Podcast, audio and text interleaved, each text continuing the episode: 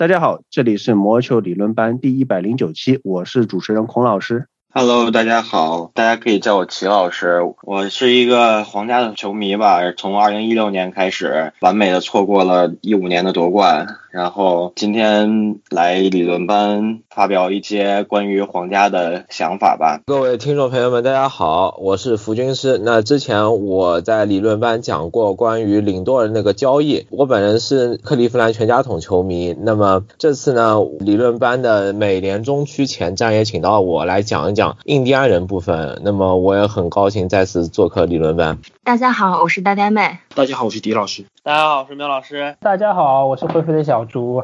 大家好，我是谷老师。大家好，我是陶德。不知不觉理论班就搁了一周啊，相信很多球迷朋友们等的啊，头发都快白了。孔老师这里给大家道个歉啊，就是理论班球员毕竟还是比较忙嘛，对吧？我们一定不是因为贪玩而拖更的。本期节目棒球部分，MLB 赛季前瞻来到美联中区 NHL 这里有两支球队，加拿大人和火焰换了教练，这个瓜我们肯定是要吃的。橄榄球方面啊，也是非常重磅的新闻，德州人的招牌球员 JJ Watt 下架，令人弹落眼睛，而。更重磅的是，四大精英四分卫之一，NFL 历史上的 GOAT 的有力竞争者，新奥尔良的标志 Jew Brees，他在北京时间三月十五日宣布退役。那么我们今天也请到了理论班的圣徒用户代表朱老师谈一谈这名球员，谈谈他的退役。那么好，我们先从棒球部分开始。上周我们讲过了国联中区，这一期讲美联中区。我上周已经介绍过了，为什么先讲两个中区球队啊？是对他们上个赛季季后赛。表现非常拉垮的惩罚，差的球队啊，一般在前瞻里面就是先讲，对吧？表现好的球队，表现好的分区是后讲。那么我们今天也是和上期请到宋总一样，今天呢，我们是请到了两位美联中区的用户啊，皇家的用户齐老师和克里夫兰印第安人的用户傅军师。那么这五支球队按照规矩啊，从成绩最差的球队啊底特律老虎开始。老虎这支球队漏洞还是非常的多，先从捕手这里开始说吧。那么在过去的两个赛季，老虎的捕手群都打出了联盟最差的这个胜利贡献值，所以在球队二零一八年选择不与 James McCann 续约之后，再加上 McCann 这两年的成绩，老虎的捕手看起来就更加的尴尬。那么他们签下了 Wilson Ramos，这个在打击方面肯定是一。个比较大的提升，但是 Wilson Ramos 他的接捕的水平以及他的大伤历史，他的非常慢和 Miguel Cabrera 在一个水平的跑垒速度，新的赛季他应该会作为球队的开幕日的捕手，但是接下来球队也会关注 Jake Rogers 的成长。那么那个时候方面，球队目前还是没有排除掉 Cabrera 打一垒的可能性，但是毕竟考虑到他现在的这个年龄情况，可能他还是会在绝大多数时间作为这个指定打击。那么球队去年 Candelario 以及 Willie Castro 都打的可以说是相当出色，但是很大程度上还是他们的运气比较好。这样在新的赛季当中，基本上可以判定为是一个不可持续的打击水平。再加上 Castro 这样一个非常差的守备状态，那么球队可能相对来说算是补强的一笔签约，就是和 Jovan Scope 的续约版。这个球队的内野基本上还是一个不太能看的状态。另外野方面，球队的签约还是比较多的。Robbie Grossman 可能是球队整个休赛期对战力提升最大的一个签约吧，打的还是不错的。去年，此外，Noma Mazara 之前我们节目也有提到过这个签约。他毕竟现在还比较年轻，然后之前也有比较好的打击的一个历史记录，但是去年发挥不好，也许今年还是有一定可能去修好的。顺便比较有意思的是，老虎的打者当中有很多人都是 switch hitter，那么他们新赛季的这个使用状况也是比较值得注意。球队最吸引人的部分应该还是他们的年轻的先发投手群。不过新赛季球队的前几号先发应该还会是 Spencer Turnbull、Matthew Boyd 以及 Michael fumer。Turnbull 应该会是球队的开幕日的先发。那么 Boyd 在球队算是错过了这个一九年的卖人的一个最高点之后，这个投球的状况就相当的不好。今年也不知道是能够恢复到怎样一个程度。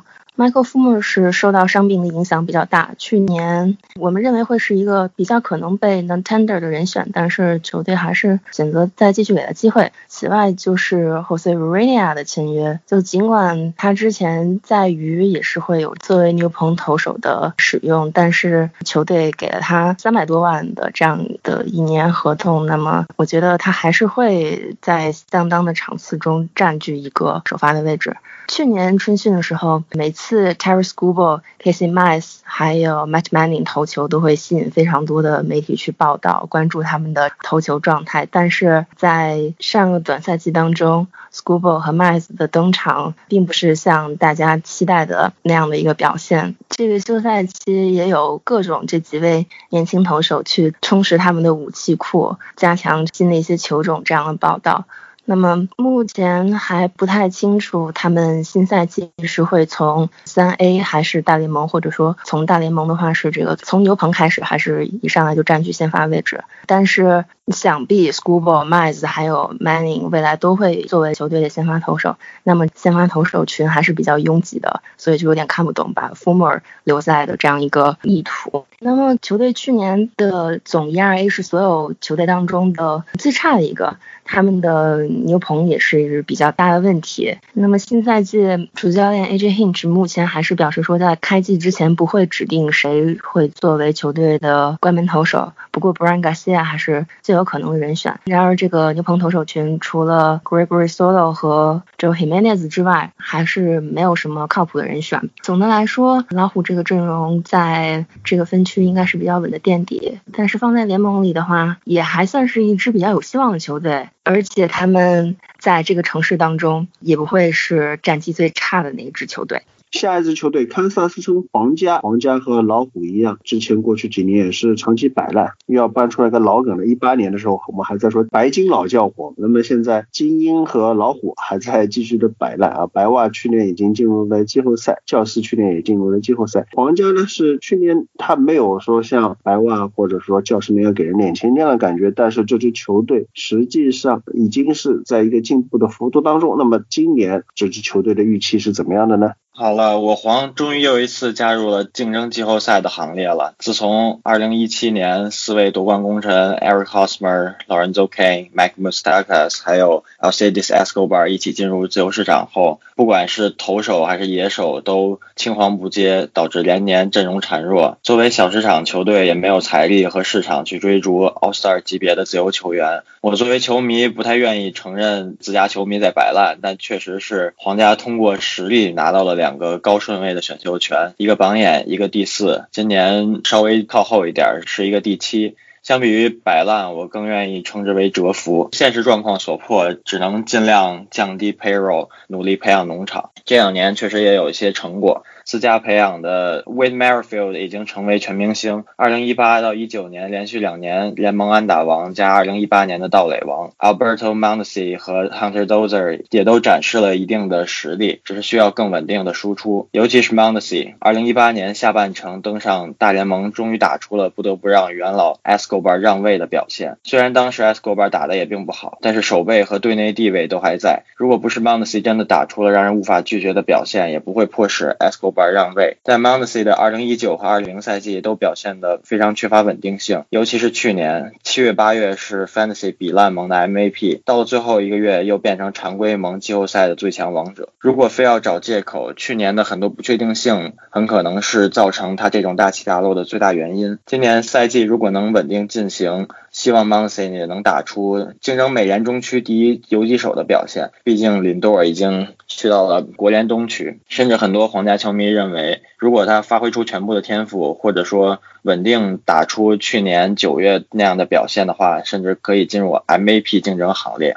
除了自家培养的球员之外，通过 Will Davis 交易从小熊换来的 Jorge Soler，二零一八年 Rule Five 选秀从红人选来的 Brad Keller 和被躲人农场放弃的 Scott Barlow，现在都已经成为队内的中坚力量，也都交出了很不错的成绩。还有十年老捕手 Salvador Perez，近几年虽然伤病不断，一九年甚至开 TJ 手术整季报销，但他也在手术复健期升级了打击。去年复出后效。果也立竿见影。虽然样本比较小，只有一百五十六个打席，但是交出了点三三三的打击率、点九八六的 OPS 和一百六十一 OPS Plus 的惊人表现。不过，生涯新高的三振率和生涯新低的保送率实在是不小的隐忧。今年休赛期，自由市场签来了 Michael Taylor、Mike Miner、Carlos Santana，交易来 Andrew Benintendi。小联盟合约签下旧将投手 Wade Davis 和 Urban Santana。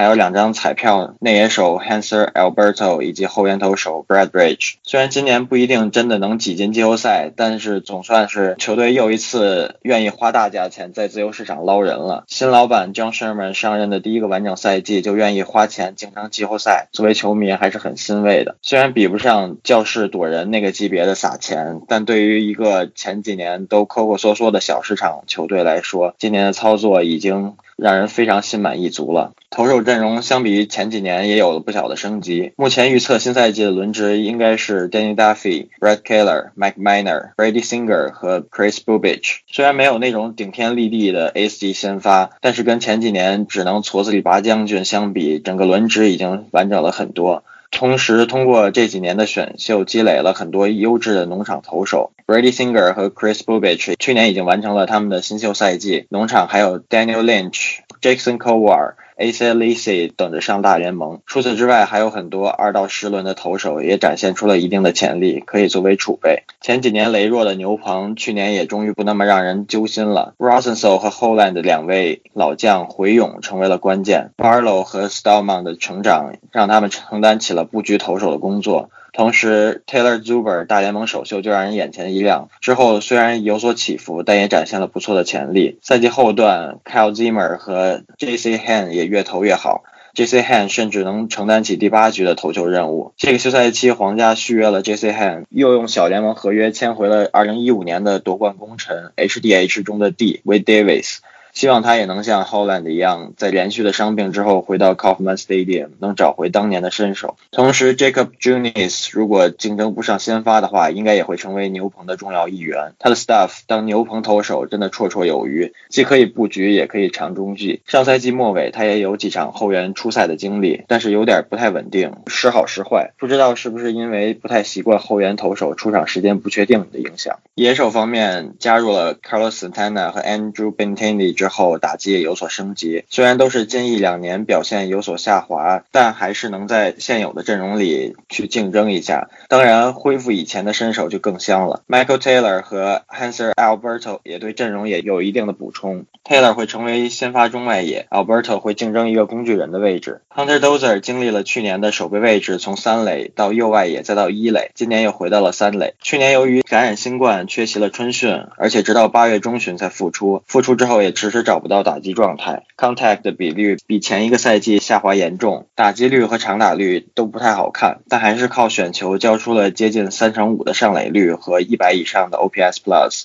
今年如果一切照常的话，期待他能比二零一九赛季更进一步。其实去年的三垒手 Michael Franco 打得挺不错的，但是由于预测的薪金仲裁他会有八百万，对于他来说还是有些溢价。所以直接 non tender 了。不过现在春训都要开始，他还没有签到新合同，不知道会不会再以一年超低价回归。如果他回归，可能会把 Hunter Dozier 再挤到右外野，然后 Merrifield 重回中外野。Nicky Lopez 去年进入了美联二垒手金手套 finalist，但是打击还是比较平庸，甚至原本很不错的三振率也翻了一倍，突破了百分之二十五。他也是皇家守备很重要的一环，但他必须尽可能的提高他的打击。不然很快就有可能被 Bobby Witt Jr. 顶掉。虽然休赛期皇家的操作看起来都很普通，但是总经理 Dayton Moore 的操作还是能比较让球迷放心的。二零一六年上任之后，第一次重建就两次进入世界大赛，一五年还拿下冠军。在采访中，Dayton Moore 也说，这一次的重建有了上一次的成功作为基础，会比上一次快不少。上一次重建的几个关键操作，包括零七零八两年选秀中分别用探花榜眼选下 Eric Hosmer 和 Mike Mustagas，并且从酿酒人换来 Lorenzo Kane 和 l c d s Escobar，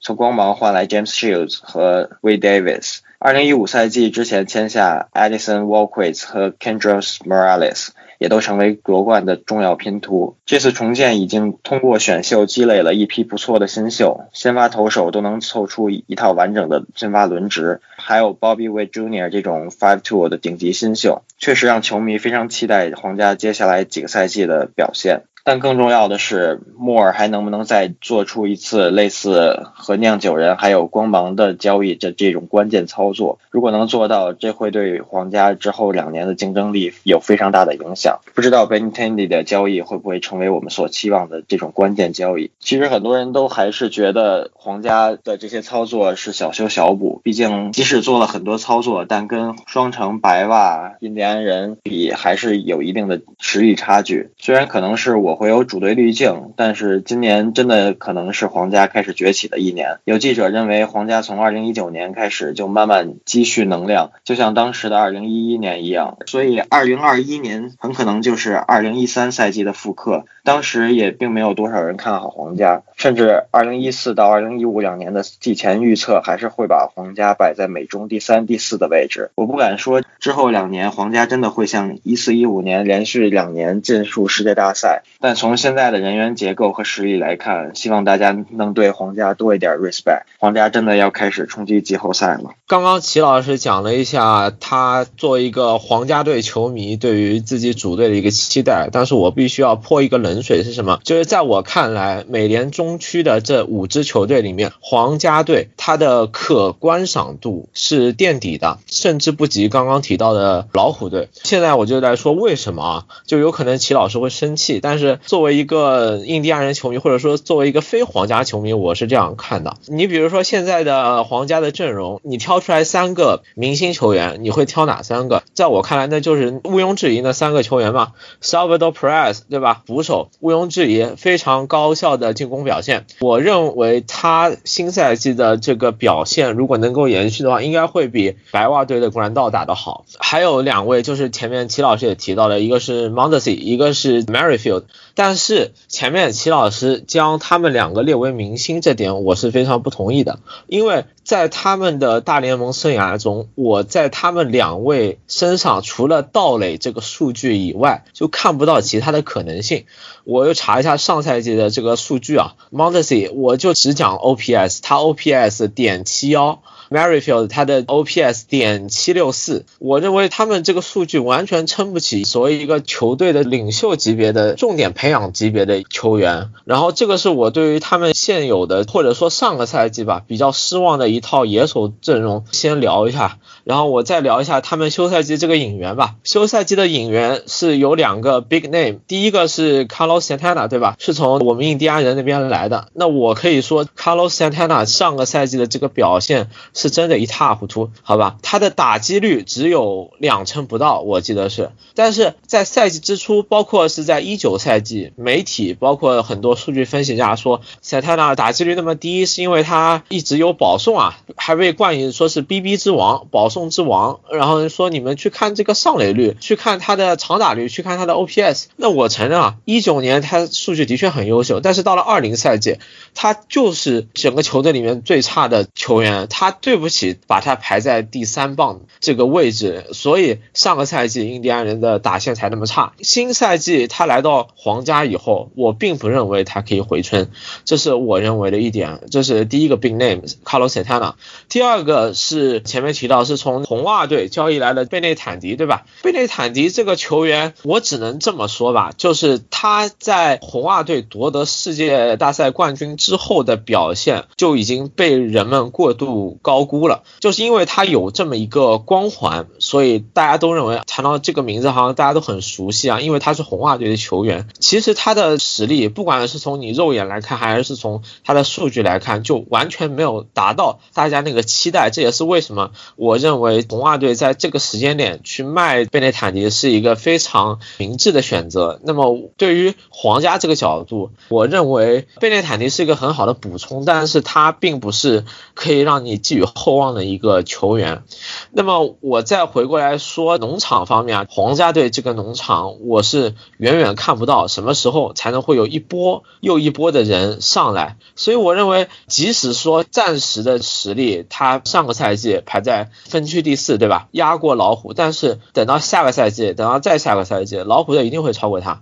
而皇家队在后面两个赛季迟早会沦为分区垫底。如果他们不在休赛季的自由球员市场上花很多钱的话，这是我的一个预测。我再简单补充两句，就像刚才傅军师提到的，其实皇家舰队的这一条打线其实特色比较明显，其和联盟挥大棒为大趋势的潮流背道而驰。不管是之前他提到的 Mondesi 还是 Merrifield，其实都不是以大棒见长。你要说皇家阵容里面真的能算得上大棒的，就 Soler 可以算一个，Salvador Perez 可以算半个，剩下的就谈。不上了。不过话说回来，皇家巅峰时期那两年进世界大赛，他们球队里面你要说超级大棒，你其实也举不出来。如果大家都记得皇家那年比赛，经常就是一连串的安打、安打、安打，靠着鸟而不是靠着大棒，然后可以不断的取得非常出色的成绩。嗯，当然像 Mike Mustakas 这样，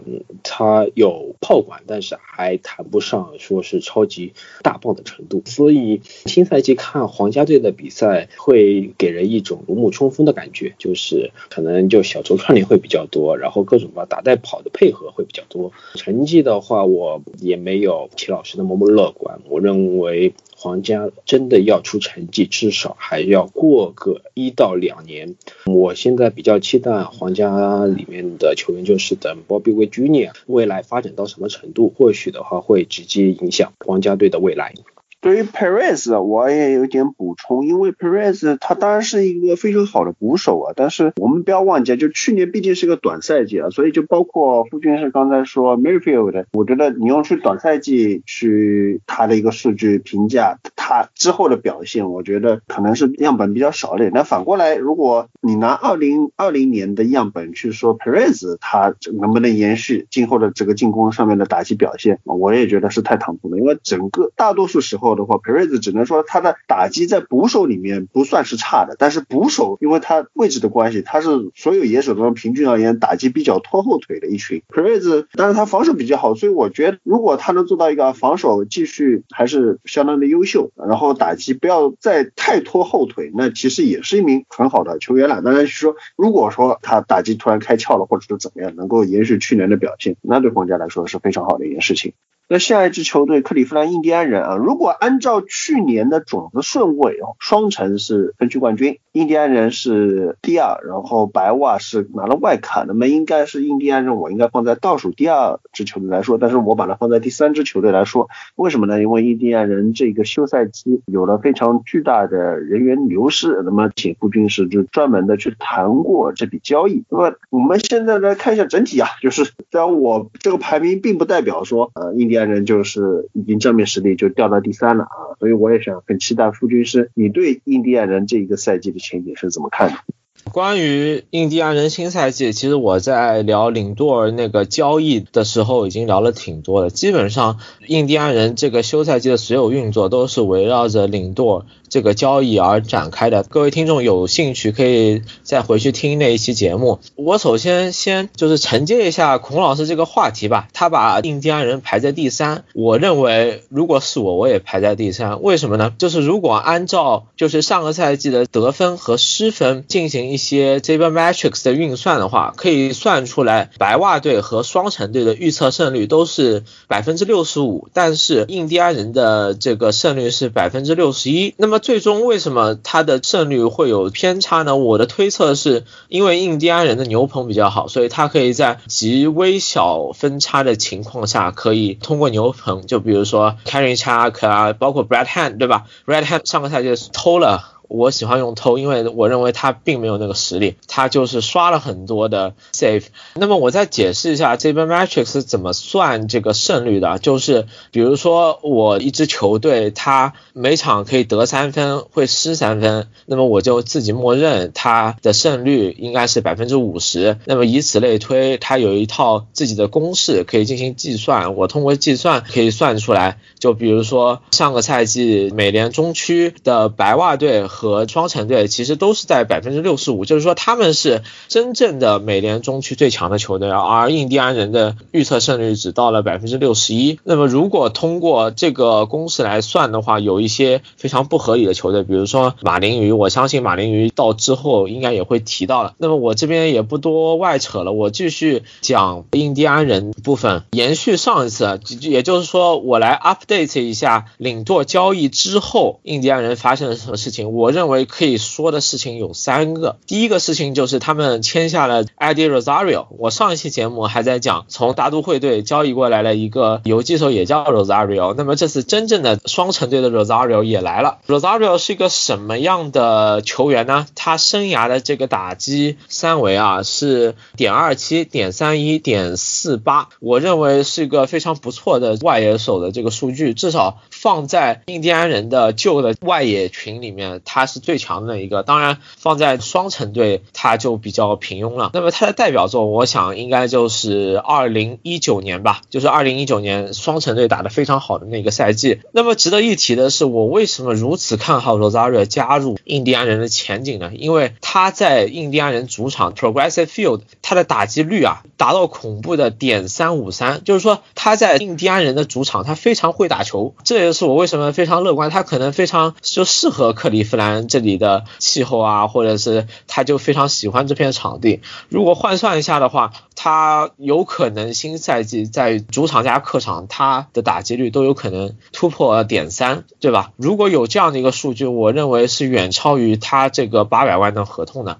这是第一个事情，就是 Rosario 加盟。第二个事情就是球队续约了 Cesar Hernandez。再来给大家介绍一下 Cesar Hernandez 这个球员。这个球员上个赛季拿到了金手套。在我分析之后吧，我认为上个赛季的 Cesar Hernandez 的这个作用是要大于 Francis Francisco Lindor 的。就是首先他的打击数据他就已经全面碾压了，不管是打击率啊、上垒率啊、长打率啊、OPS，他都是碾压 Lindor 的。另外上个赛季他还拿到了金手套，这是一个让我非常 impressive 的一个点，就是 Hernandez 他在印第安人他真的打得非常好。那么在我看来 h e r n a n d e s 他就是一个领舵的一个 replacement，而且我认为他可以顺利的帮助球队完成就是失去领舵以后的一个过渡。虽然他打的是二垒手啊，但是我认为啊，印第安人现在主要的这个强点就在于他们的内野守备，他的内野守备就是分区最强。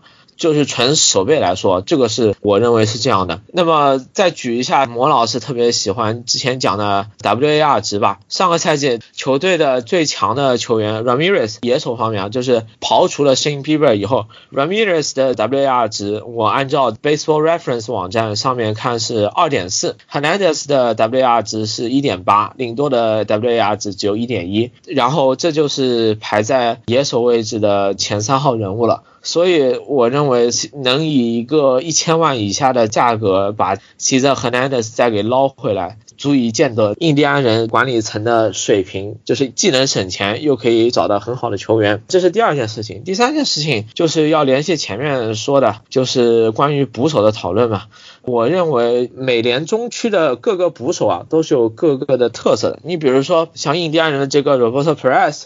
他就是一个完全的守备型捕手。那你说 Salvador Perez 之前提到的，那他打击就非常好，至少从上个赛季表现出来。那你说 Grandal 他又是另外一种风格。那么最近有一个新闻爆出来说，Roberto Perez 他在休赛季请了训练师帮他减了二十五磅的体重。那要知道之前 Roberto Perez 他已经是个金手套级别的球员了，他主要受到困扰是他伤病，他的这个膝盖有积水，就是他过大的体重。造成的。那么他这个休赛季，他狠下心来，这个 drop 了二十五磅，其实也是有原因的，就是他输掉了和球队的 arbitration，而且他是合同年嘛，就有可能也知道这个球队也找到了他的替代者，也是个什么很好的守备性捕手，那他就奋发图强，对吧？所以我很看好接下来一个赛季，Roberto Price，他可能迎来生涯的爆发年，这是我对于。印第安人的三个资讯的 update，然后大体的话，其实和之前聊的方向是差不多的。大家有兴趣啊，可以回去听之前的节目。那么接下来两支球队，芝加哥白袜和明尼苏达双城，休赛期的动作来说，白袜是比较吸引眼球的，但是因为他们不是分区的卫冕头名，所以我们还是放在倒数第二来说。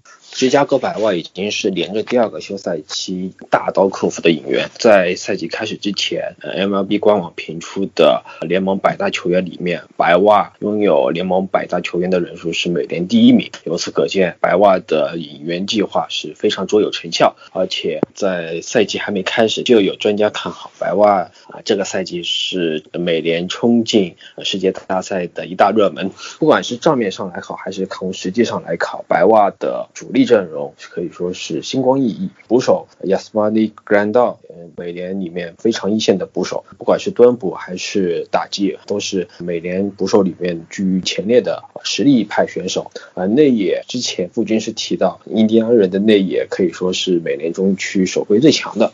那要说攻击火力最强的，当然是芝加哥白袜。光一个一垒手就是去年美联的 MVP Jose Abreu，三垒是曾经的超级大物，然后这两年也有他的炮管还是打击的技巧都有飞速进步的 Yoan Moncada。游击手是联盟的安打机器，二零一九年的安打王，二零二零年是仅次于 DJ LeMahieu 安打率排第二的 Tim Anderson。二垒相对来说名气没有那么大，但是也是联盟里面非常瞩目的一名新秀。曾经他是当时选秀也是第四位被白袜选中的 Nick Madrigal。再看到外野，左外野 Eloy Jimenez 有着非常大的炮管，非常高的打击天赋。当然他的手背、他的跑垒还是一直是一个老大难的问题。如果说新赛季能够解决这个问题的话，他的整体表现可以再往上走一个台阶。中外野 Louis Robert。可以说是二零二零年联盟里面非常瞩目的潜力新秀，上来第一年，他新秀赛季可以说喜忧参半，他展现了自己各个层面的天赋，不管是打击上的、长打潜力上的，还是说啊手背美技上的。但是让人美中不足的就是，虽然他能有美技，但是他可能在总体的手背表现上面还是低于大家预期。嗯，右外野可以说是上个赛季白袜里面一个阵容的薄弱点，但这个休赛期他们。签下了球队的老臣 Adam Eden，Adam Eden 到来不但是填补了这个位置的空缺，他跟随华盛顿国民拿到世界大赛冠军的经验，也可以及时传授给年轻球员为主的白袜打击阵容，可以帮助他们在大场面的时候可以更好的应对啊。然后白袜还有一个指定打击的位置啊，上个赛季这个位置是由 Edwin Encarnacion 来占的啊，这个赛季白袜这个位置很有可能是由球队。之前选中的探花 Andrew Wong 来占这个位置。Andrew Wong 在大学里面也是以打击著称，在指导联盟里面，他的打击能力也是展现的非常出色。要是不是前面有一个 Jose Abreu 站着的话，我相信他在其他球队很有可能可以去占据先发一垒手的位置。谈完打击，我们再看一下投手。投手通过这个休赛期的补强，白袜的投手阵容也是有了一定实力的增加。一二三号位，Lucas Giolito、Dallas Keuchel 和 Dylan Cease 是非常稳的前三号先发。当然，随着白袜从德州游骑兵换来了 Lance Lynn，我相信白袜的前段轮值的实力会有非常大程度的增加。Lance Lynn 他所谓的以速球为主的投球策略，可以说在过去两个赛季都收到了非常大的效果，因而白袜也愿意出了 Dan Dunning 为主的交易主菜，从德州游骑兵将他交易过来。然后从牛棚方面，白袜上个赛季球队的牛棚表现就是在联盟里面排在前列。但这个休赛期，球队的终结者 Alex Colome 投奔了同区的明尼苏达商城，但是白袜的管理层没有闲着，直接就从奥克兰运动家签来了上个赛季表现非常出色的 Liam Hendricks。因而白袜的牛棚战力可以说是不减反增，因而从球队的胜利组主力阵容来看，白袜上面的实力可以说不光是可以在美联中区数一数二，就放眼美联而言，也是很难找到一个可以明显压过他们的对手。但是白袜一个比较大的问题就是他们的板凳深度还是非常欠缺，由于这个赛期很有可能还是一个长赛季，一旦白袜的主力阵容受到了伤病的侵袭，他们的后后备实力能不能及时顶上来，帮助他们克服困难，这还是一个大的问号。另外，白袜这个休赛期也和球队重建期的主教练 Rick Renteria 再度分手，然后找来的是联盟里面的名人堂教练 Tony La r u s a。Tony La r u s a 被认为是一个老派的教练，他和球队里面这些年轻球员，他们关系磨合的会怎么样，还是一个有待观察的点。所以，白袜新赛期的预期其实和上赛季差不多，他们可可以说是拥有这个分区里面最高的天赋，所以他们能取得成绩的高度肯定是这个分区里面最高的。但是，能不能达到这么一个高度，还是要看球队，不管是球员也好，还是管理层也好，还是教练也好，这几方的磨合而定。对于白袜队，我来补充几个点吧，就是一些可能不太看美联中区球的球迷朋友可能会一直有一些误解，或者是有一些错觉。我就举几个例子啊，比如说上个赛季这个大物新秀 Louis Robert，他非常的火，对吧？从刚开赛还没有打一场球就签下八千万合约的这个新闻爆出来，就大家对他期待很大，而且他我没有记错的话是前十场比赛他打得非常好，但是就整个赛季缩水赛季的后五十场比赛，在他短暂的高光之后的他这个比赛的表现来看呢，他的可谓是一言难尽。就是如果他他在休赛季，包括这个赛季没有一点进步的迹象的话，我甚至认为白袜队给出的那份合同其实是并不值得的。这一点我的想法可能是和主流的观点是有一点出入的，这是一点。第二点就是白袜的先发轮值啊，大家可能一直觉得白袜队最强的投手是达拉斯开口，因为他的这个名声的确响嘛。但是其实就上个赛季来说，最强的投手应该是 Joe Little。包括上个赛季，我没记错的话，他应该是有一场五安打比赛出现。而且从数据来看，即使达拉斯开口他的上个赛季的 ERA 只有一点九九，而 j o l i t o 的 ERA 有三点四八，但是如果看 FIP 的话，那么他们两个之间的 FIP 是要更加接近的，都是三出头一点的数字。另外一点，我认为是被很多人低估的一个引援就是 Lance Lynn。我认为 Lance Lynn 是一名被很多人都低估的投。五手，而且就他的实力，作为一个三号先发来说，我认为可以说是联盟里相对比较强力的三号先发了。而上个赛季都说白袜队野手的阵容是星光熠熠，而他们的投手阵容一直是被人诟病的，包括先发投手，包括后援投手。那么在休赛季，他们补充了这像我刚刚说的 Lance Lynn 和 Liam Hendricks，我认为下个赛季白袜队就是当之无愧的美联中区冠军。我就是想帮李老师更正一点，李老师提到 Tim Anderson 是二零一九年的安打王，这点并不太准确。他是二零一九年的联盟的打击王，就是打击率联盟第一。但是安打王是我们 Wade Merrifield，这一点我必须帮我们自己的人证明一下。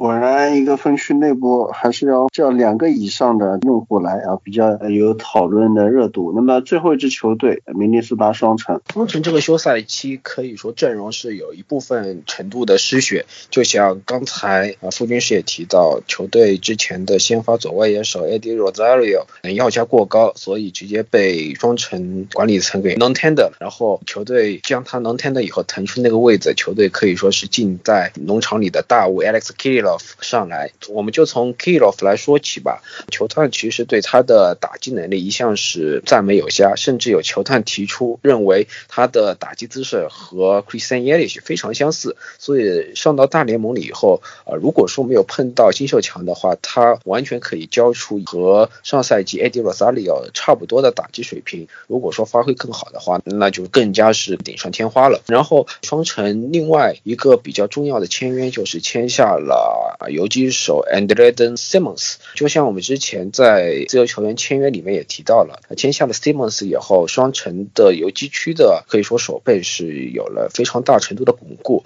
连带的就可以把原来守游击区的抛黑 Polanco 给他赶到二垒，然后上赛季守二垒的 Luis Arias 就可以成为球队的内野的工具人，可以在内野主力球员轮休的时候可以及时顶上那个空缺，然后。，Aris 其实上个赛季即便是受到了伤病的困扰，但是他的打击的表现还是相当出色的。打击率啊，我记得在小样本的情况下还有点三二九的表现。谈到外野，其实双城外野的部分还是一直让人可以说有点头痛。除了 Max Kepler 这个位置可以说是球队的主要输出以外，球队可以说联盟里面曾经的大物 Byron Buxton，他的所谓万众期待的打击活力一直是没有长期稳定的输出，所以致使外界都认为他现在 Buxton 可能已经有沦为一个纯手套货的危险。最后说到双城的捕手，捕手 Mitch Garver 在经历了2019年的梦幻赛季以后，到了2020年，可以说他的成绩有一个大幅度的衰退。当然，可能也是因为一是伤病，二是小样本的原因，他这个打击成绩是和2019年是大相径庭。但我们相信，在2021赛赛季，他的打击成绩肯定是落在这两个赛季当中。我个人偏向于他在蹲捕能力方面还是一个非常可靠的捕手。他的打击表现，我认为可 OPS Plus 可以预期在一百一到一百二左右。如果说能够维持这样的话，他也可以称得上联盟里面比较一线的捕手。从投手方面来看，投手的战力一直是冲城的一个隐忧，尤其是先发投手 Michael Pineda 在 Jose Barrios 之后，双城在这个休赛期签来了 J. Hap，J. Hap 本人其实离开了炮火隆隆的美东，来到美联中区。考虑到联盟刚刚颁布的换星球的呃声明，这几方面的因素都是可以帮助 J. Hap 在新赛季能够在双城这么一个地方取得好成绩的一个基础。虽然说 Happ 他的年龄已经非常的大，他的投球策略还是以速球为主，但是我们看一下他之前几个赛季在洋基，他他的投球成绩之所以不佳，最主要的罪魁祸首还是那个非常偏高的飞球本垒打转换率。呃，如果说能够在新环境、新时代里面能够把这个数字压低，那我相信 J. Happ 还是呃双城这个赛季非常慧眼独具的一个引援。相对于先发轮值双城的牛棚，他的战力其实是更厉害。现在从同区的白袜挖了 Alex Colome 以后，双城的主教练 Rocco b e l d 这里完全可以排出一个轮流关门的一个态势。呃，是如果是碰到对手右投为主的话，上 Alex Colome；碰到左投为主，上 Taylor Rogers。除了他们以外，还有 Duffy 等牛棚里面非常重要的战力。所以从牛棚而言，双城虽然说谈不上分区里面最强，但是也是一个不可低估的力量。说到最后，还是双城这个休赛期最重要的签约是还是球队留下了 Nelson Cruz。可以说 Nelson Cruz 也也是联盟里面的不老传奇。上个赛季四十岁，还是有非常恐怖的打击输出。当然，作为一个年龄过了四十的球员，谁也不知道他什么时候就会不行了。但是根据过去两个赛季 Cruz 的打击表现，新赛季不管是专家还是球迷都不敢预测说新赛季 Cruz 会迎来一个断崖式的下跌。综上所述，我相信双城进季后赛的概率是非常的大。不过要和芝加哥白袜拼美联中区的冠军，我相信还是非常有难度的一件事情。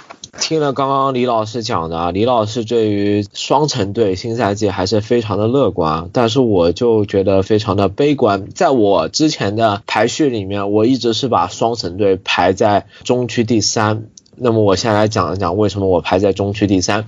首先，大家什么时候开始认可双城队是一个季后赛球队，或者说他是美联中区前半段球队？我相信都是从二零一九年开始，对吧？二零一九年那个赛季，双城队靠什么打出了非常亮眼的表现？就是一个点嘛，就是飞球本垒打。他们那个赛季的本垒打是全联盟第一，还破了纪录，如果我没有记错的话。但是我们将一九赛季和二零赛季的数据进行对比，就可以发现，并非是像伤病啊，或者是球员离开。伤病的例子啊，就像之前提到的 Mitch Garver，像球员离开，就包括被老虎抢走的两位。那么剩下来的球员清一色，他们的不管是打击率还是长打率都是有下滑的。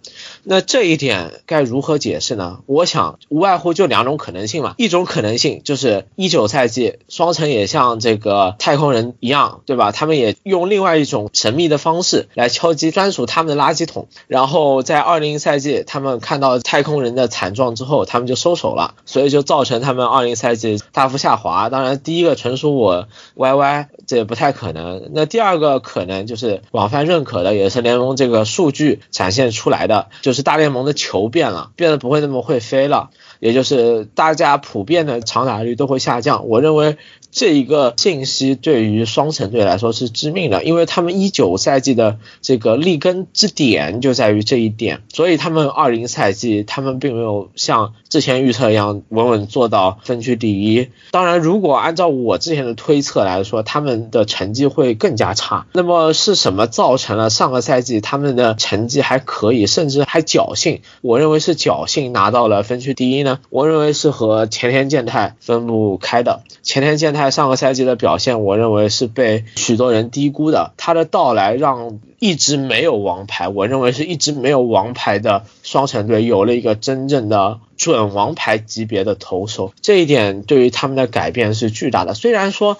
呃，他们也没有能够在季后赛更进一步吧，但是我至少看到他们的进步。但是令我非常不满的是，就像刚刚提到了，他们在休赛季又放走了 Rosario，相当于以现在的角度来看，他们现在的阵容距离一九年的阵容已经把半支球队的 roster 都给换掉了。我认为这对于一个想要赢在现在的球队是非常不明智的选择。他们应该把这些球员都给留下来，而不是说用。什么？因为我的新秀打得好，我的这个农场里面有 Buxton，我就去相信他，让他占据一个外野的名额。我认为这并不是一个明智的选择。然后再说他们的内野守备问题吧，我一直认为 Polanco 他是一个副作用的球员，即使说这个休赛季他们签下了 Simmons，但是我一直认为终有一天他们会为他留下 Polanco 付出代价。因为他的手背实在是太差了，我即使他移到了二垒，我还是觉得说普朗克的打击表现无法去弥补他手背上的缺陷。我非常同意傅军师对于前田健太的评价，但是上个赛季双城他确实是起到非常重大的作用啊。理论班的这个每年一度的比武大会，就是五十二城的代表球员评选，明尼阿波利斯这个城市也是评给了前田健太。但是我觉得对于他在双城这个定位啊，刚才傅军师前面用那个表述，我听得很仔细，他说是一个王牌级别的投手。那这个表述呢，我觉得还是考虑过的啊，就是说是尽可能希望是。表达的更精确一点，但是我觉得还是不够精确，或者说放在去年应该是还不不错，但是我们放在今年的话就要打个折扣了。什么意思？就是我们不要忘了，今年这个赛季是正常的一百六十二场的常规赛，不是中区内部的菜鸡互啄。那去年整个大中区的打击都是非常拉垮，所以对吧？包尔、达比修有前田健太，那但就是他们本身肯定是优秀的投手，但是对手整体打击太菜，把他们的数据更堆上去了。那前田健太整个生涯，我们可以看看他过去的表现，他当然不是一个差的投手，很多时候表现的也不错。但是你要像再回到一个正常赛季的情况下，让他投的跟去年一样，我觉得是不现实的。就是说他是双城事实上的王牌，他是双城最好的投手，但是在这个赛季能否像一个我们通常意义上对王牌那样的期待那样去 carry 球队，我打一个问号。问号是本来双城过去这几年就是一个他的打线产出很高，但是他的投手就非常弱。像二零一七年外卡伦在杨基的投手 Severino 自爆的情况下，双城还是输了。就是一般外卡战比赛谁的投手自爆，那一般都都是会输掉的。但是杨基那场比赛没输，为什么？因为双城的投手也自爆了。那场比赛他们上的是 Evan Santana，就是你很难想象是一个在宙死战里面派上来的投。手就是双城过去几年一直是，包括一九年也是，所以他分区轮被杨基横扫了。当然也有可能老杨基天克他们有关系。那么到了二零二零年来了千天健太以后，双城的这方面的问题有极大的缓解，但是没有根本性解决啊！你只有一个千天健太，千天健太他在季后赛帮你撑了五，然后你自己打线不给力，输掉第一场，然后第二场你的投手能给你球队机会吗？并不能，对吧？所以至少在投手这个问题上，他们从来没有根本上的去解决。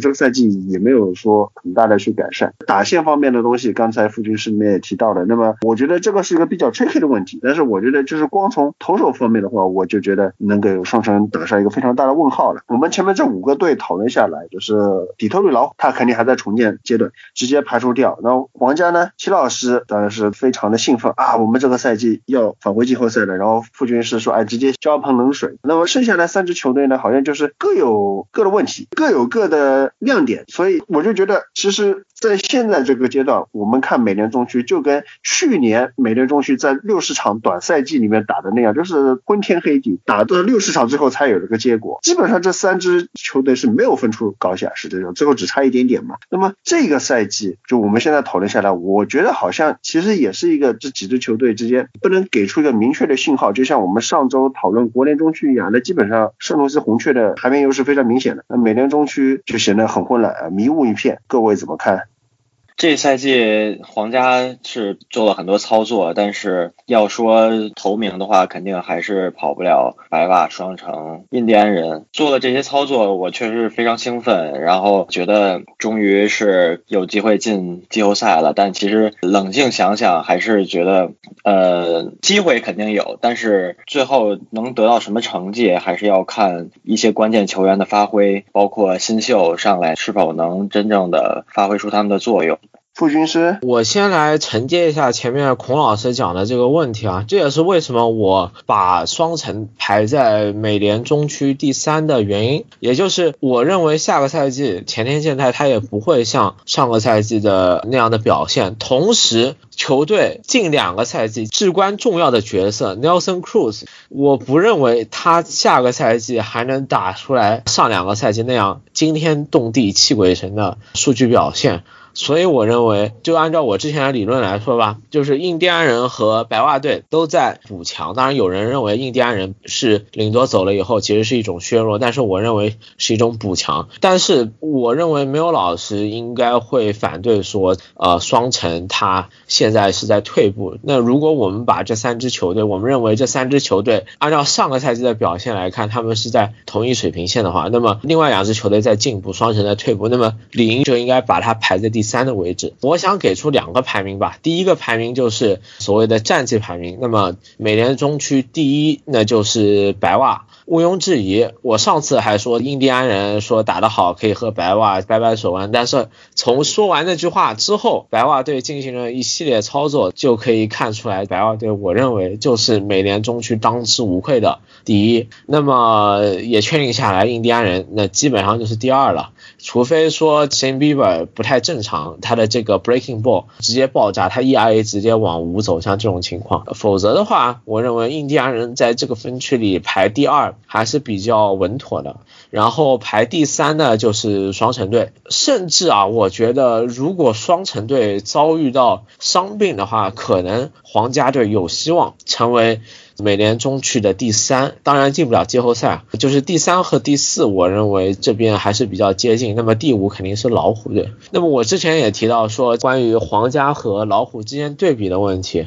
那我的意思是说，可能后两年。老虎会比皇家更加强大，但是就目前来看的话，肯定皇家的阵容还是要更胜一筹的，这是实力的排行。那另外一个排行就是我认为你的可看性嘛，因为球迷肯定是要看球的。这个分区有哪支球队值得看？那么我之前就已经说了，我认为头打都必须要看的，那肯定是白袜队，非常精彩。要看打击的是哪个队？如果你特别喜欢打击，那么我认为双城队还是可以期待一下，看看他们能不能回到一九年的水平。那如果要看投手的话，那么大家可以去看印第安人。印第安人的不管是先发投手还是后援投手，我认为水平都是非常高，也都是各有各的特色的。那么这个分区里面，就是有点对不起齐老师，就是我最不推荐大家去看的，就是皇家队的比赛，因为皇家队的比赛很少能给你带来一些刺激的感受，尤其在非球革命年代。如果你想要去感受一下清风拂面的这种感觉，就是去体验一下。一垒安打，二垒安打，然后什么短棒，然后盗垒，这种情况大家可以去看一下皇家队。我蛮喜欢看这种，也不是说小球战术啊，就是活球比较多的，就不要老是什么 two three outcomes，就是本垒打、保送、三振啊，就是多把一些球打到场内，就是 put it into play。我是喜欢这样的比赛的，所以我觉得从这点上来说，我要反对一下傅军师啊，就是如果你是喜欢这种风格的比赛，那你可以去多看看皇家，就是这个球队确实一直以来是这样的传统，包括 Benny Tandy 交易过来，我之前也说过了，就是皇家看好 Benny。天底就是说，认为他也许能在皇家这样 Kaufman Stadium 这个场能打出来非常多的二垒安打。当然，我觉得这个东西是我能理解这个逻辑，但是 Benny 天地能不能如皇家这样所愿啊，还是值得观察一下的。那我排一下吧，垫底的我选皇家，然后接下来是老虎、呃印第安人、双城和白袜。那我从分区头名开始排的话，我认为会是。白瓦、双城、印第安人、皇家和老虎。李老师猝不及防把皇家排到第五名啊，让我很意外。那我也来一个排名吧啊，就是只给排名不讲理由啊，因为讲了理由的话，大家记得比较牢就来打脸了。就排名只是说错的话，可能大家就笑笑过了。我觉得分区第五名是老虎，分区第四我也排个冷门的双城，第三皇家，第二印第安人，分区冠军芝加哥白袜。下面来到冰球环节，这个赛季北区在一头一尾形势比较明朗之外，其他几支球队都。有有着相当的竞争季后赛的希望，所以近期两支北区的球队连续更换他们的主教练。希望尽早掌握摆脱球队颓势、冲进季后赛区的机会，那就是蒙特利尔加拿大人和卡尔加里火焰。蒙家人这赛季在这个赛季前瞻的时候预测的时候，我是没看好是在这样的一个情况下进季后赛。我说 barely 就是勉勉强强会缺席第五、第六这个样子。但是赛季一开始就有点打脸的方向，因为啊这个球队深度特别的好，深度强，然后还有相对平民吧，没有什么顶。级的球星，但是打得好的时候打的是真的好。还有像这个 Suzuki 这样非常有潜力的，这是未来的一流球星。呃，但是这个球队打了一阵好球之后，有一些比较奇怪的事情发生，导致换主教练这个事情，我我其实是没想到的。我稍微有点急吧，不知道你们几个怎么看？反正我能理解这个道理，就是这个赛季五十六场比赛缩水赛季要换，要就是不光是呃教练、总经理的变动，都是球员的交。易就是很多人都是不看这个交易就是，要换就要趁早，尤其考虑到格力怎么样，因为这个赛季很短，我们一看就是某个球员被禁赛了。其实这个禁赛五十六场折合到八十二场是就就已经很夸张的一个数目，所以说球队这边明显就是说今年想要出成绩，想要利用这个所在加拿大内部这样一个七个加拿大球队这样的分区，趁着这个机会杀出加拿大，走到最后的四强。但是新的主教练的人选这个 Dominic d u 二妹这个是球队这个赛季开始的时候的助理教练，他一八一九赛季加入的这个球队，然后这是他的第三个赛季，两个赛季半之后他就成了这个主，呃。不知道大家对这个人员变化有第一反应？我的感觉就是这两年 NHL 这种球队出现了门将比较拉垮的现象，然后球队首先就把主教练给炒了，也不知道这是怎样一种脑回路。特别是像加拿大人这种情况，当然今年他的问题是有很多，主教练包括助理教练需要负责有很多，但是我觉得嗯门将这里现在还是没有一个比较好的一个解决的方案吧，就是你。主力门将八开头的扑救率肯定是不要指望这样一支球队去去争冠的，真的就把希望寄托在突然季后赛当中能够变身。当然，你首先能打进季后赛是吧？这赛季已经是让 Jack Allen 来作为二门或者是一 B，他现在出场是很多，甚至有差不多百分之四十的出场吧，非常多。但是在给 Carey Price 明显减负的一个情况下，Price 他他的扑救的表现还是不行。那球队他的首先的反应是把主教练给。换掉了，然后过一段时间，然后去把这个门将教练也给换掉了。门将教练肯定是要换的，我还是觉得这个主教练嘛，就是毕竟考虑到他上一段这个执教和被炒的一个经历，就是确实趁早把他炒了。然后真的球队在短时间之内，当时也是提拔这个助理。教练嘛上来，然后球队焕然一新，也许是有这方面的一个考虑。那也希望就是这样一个操作能够让这个加拿大人至少换一换手气吧。因为从刚才说到的阵容深度上，包括从至少是五打五的这个高阶数据上来看，加拿大人可以说是现在联盟最强的一支球队。但是在过去的几年当中，在 Claude Julien 来带队的这几年当中，球队的特勤组都一直是一个比较大的问题。当然，助理教练也需要对此负一定责任，没有调教好球队的这个 PP，这些都是新教练杜山妹需要去改善的问题。然后他作为以前记得应该是带 Halifax 的这个在。QMJHL，然后带过 McKinnon 那一届的球员，我觉得他这个人选还是挺适合现在加拿大人的这样一个球员状况的。挺有意思的一个点就是，每次我们看到球队做教练的转换，整个教练组经常来说，要么就是一起走人啊，整个一套人换掉；要么就是主教练走，然后其他的班底留下来。但是这一次，Cloud Julian 被炒掉，然后助理教练其中的 Kirk Muller 被炒掉，他应该是负责进攻和这个多打少呃，然后负责防守和少打多的 Luke Richardson 留下，然后把这个杜尚妹啊提到了，现在应该是不是正式主教练，就是临时主教练这样的一个位。这就这就很有意思了，就是这个教练组留了一半人，炒了一半人啊。我感觉有这种情况，一般意识着这个球队内部有有一些问题在教练组这一方。在这里是觉得没有任何新闻传出来也也不好随便瞎猜，但是现在的这个压力其实不在杜莎妹这边，是在 Mark Burgess。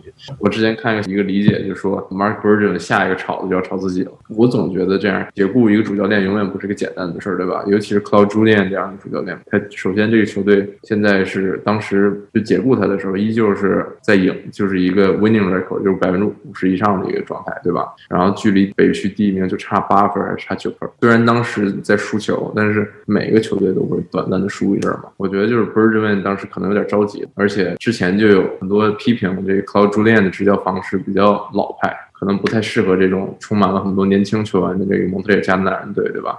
我觉得 kurmuller 跟着一起带走，很大一个原因就是 kurmuller 不能在这当主教练，之后他要当副教练的话，就上面不一定能补助这个人，因为 kurmuller 在很多情况下，我觉得资历在这儿跟这杜尚妹并不相差，甚至有的地方在高。纽尔是相对来说比较出名的这个助理教练，所以你要让他去服从杜尚妹可能有点问题，但是他就有一个问题，就是他不会说法语，在蒙特利尔加拿大人。你要当主教练的话，必须要么会说法语，要么就是 French Canadian 本身的这个法法语加拿大人，对吧？所以对他来说是非常不幸的一件事。我总觉得，首先我认为解雇 Claude Julien 有点不近人情。去年很多人可能不记得，他在季后赛的时候因为心脏有问题，去直接送到医院去了。然后当时应该科穆尔踢的他当打的主教练，然后今年他本身岁数也大了，然后还答应回来执教，我觉得本身就是非常无私的一件事吧。虽然赚了好几百万的，对吧？但是也是一个很不你像有的冰球从业者就不参与这个，包括很多解说，还有甚至个别的这个总经理啊都不干了。所以解雇他，我觉得多多少少也不近人心，但是能理解，就是 Mark Wilson 为了自己的这个位子有点着急了，所以也是没办法的办法给。给球队一个警觉吧，而且我觉得有了这个效果，咱们看看吧，不好说。这个球队，我觉得加拿大人一直是一支很迷的球队。你看着他要赢的时候，他非要给你输；你看着他要输的时候，非要给你赢。不好说，慢慢来吧。尤其是 Carry Price 这个球队的成功和失败，就看门将这儿。现在有 Allen 之后，稍微能好一点。但是 Carry Price 打不好，你这一千万压在这个球员上，对吧？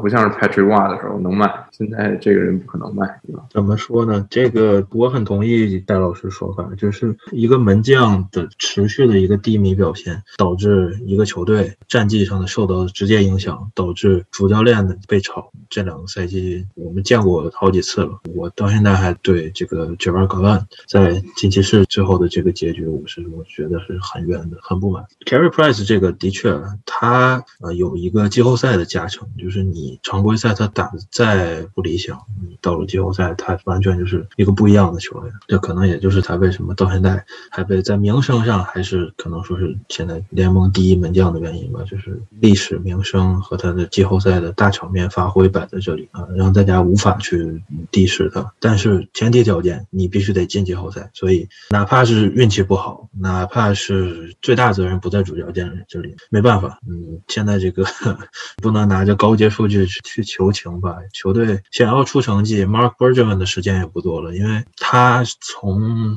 一二到一三还是一三到一四赛季，就是加拿大人的总经理。打到现在，这个是前几年短暂的一个低迷之后，加拿大人距离总冠军最近的一次了，我觉得。所以的确是不想错过，所以要做这个赌局吧。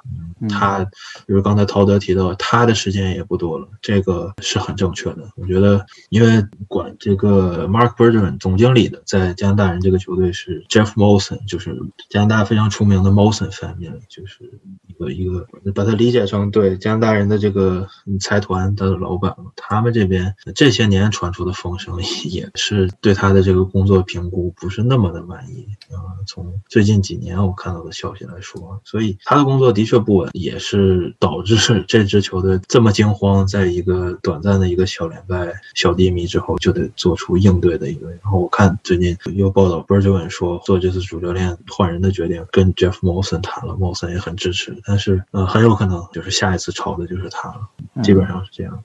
嗯，是是教练的合同，我觉得加拿大人高层也不会满意。加拿大人这边是这个道理，说到刚才说下一个火焰也也是这个道理，但是火焰这边时机比较微妙，是一场七比三的大胜赢了参议员之后做出的这个决定，就意味着他们想换教练不是一天两天了。嗯，Jeff Ward 被炒，然后新的主教练对于老球迷来说可能是一个熟悉的名字，Daryl Sutter，两届斯坦利杯冠军，当年也不是当年，也真的没有几年之前过。冠军教头，但是从国王离职之后歇了几个赛季，这两年在小鸭当一个那种比较微妙的那种指导的角色，也不算特别硬核、特别直接的这个教练团。这个决定我其实挺惊讶的。首先，先不说 cancel culture 对不对吧？我以为他已经被 cancel 了，而且现在看，的确啊，这些有有有名气、有资历的老派教练，不光老派教练，这些管理层人员，包括球员，都是有人气，都是。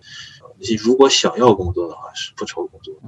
他，我最惊讶的一点就是火焰的这个总经理 e v 给了他一个三年合同，这个我觉得是比较奇怪，无法接受。他呃，这两年我说了，是一个顾问那种角色，所以他在一七年之后这四五年的时间再没当过主教练角色，现在半途在这样一个微妙的赛季回到，我觉得风险甚至是比刚刚提到蒙家人那边要大。说一下感想。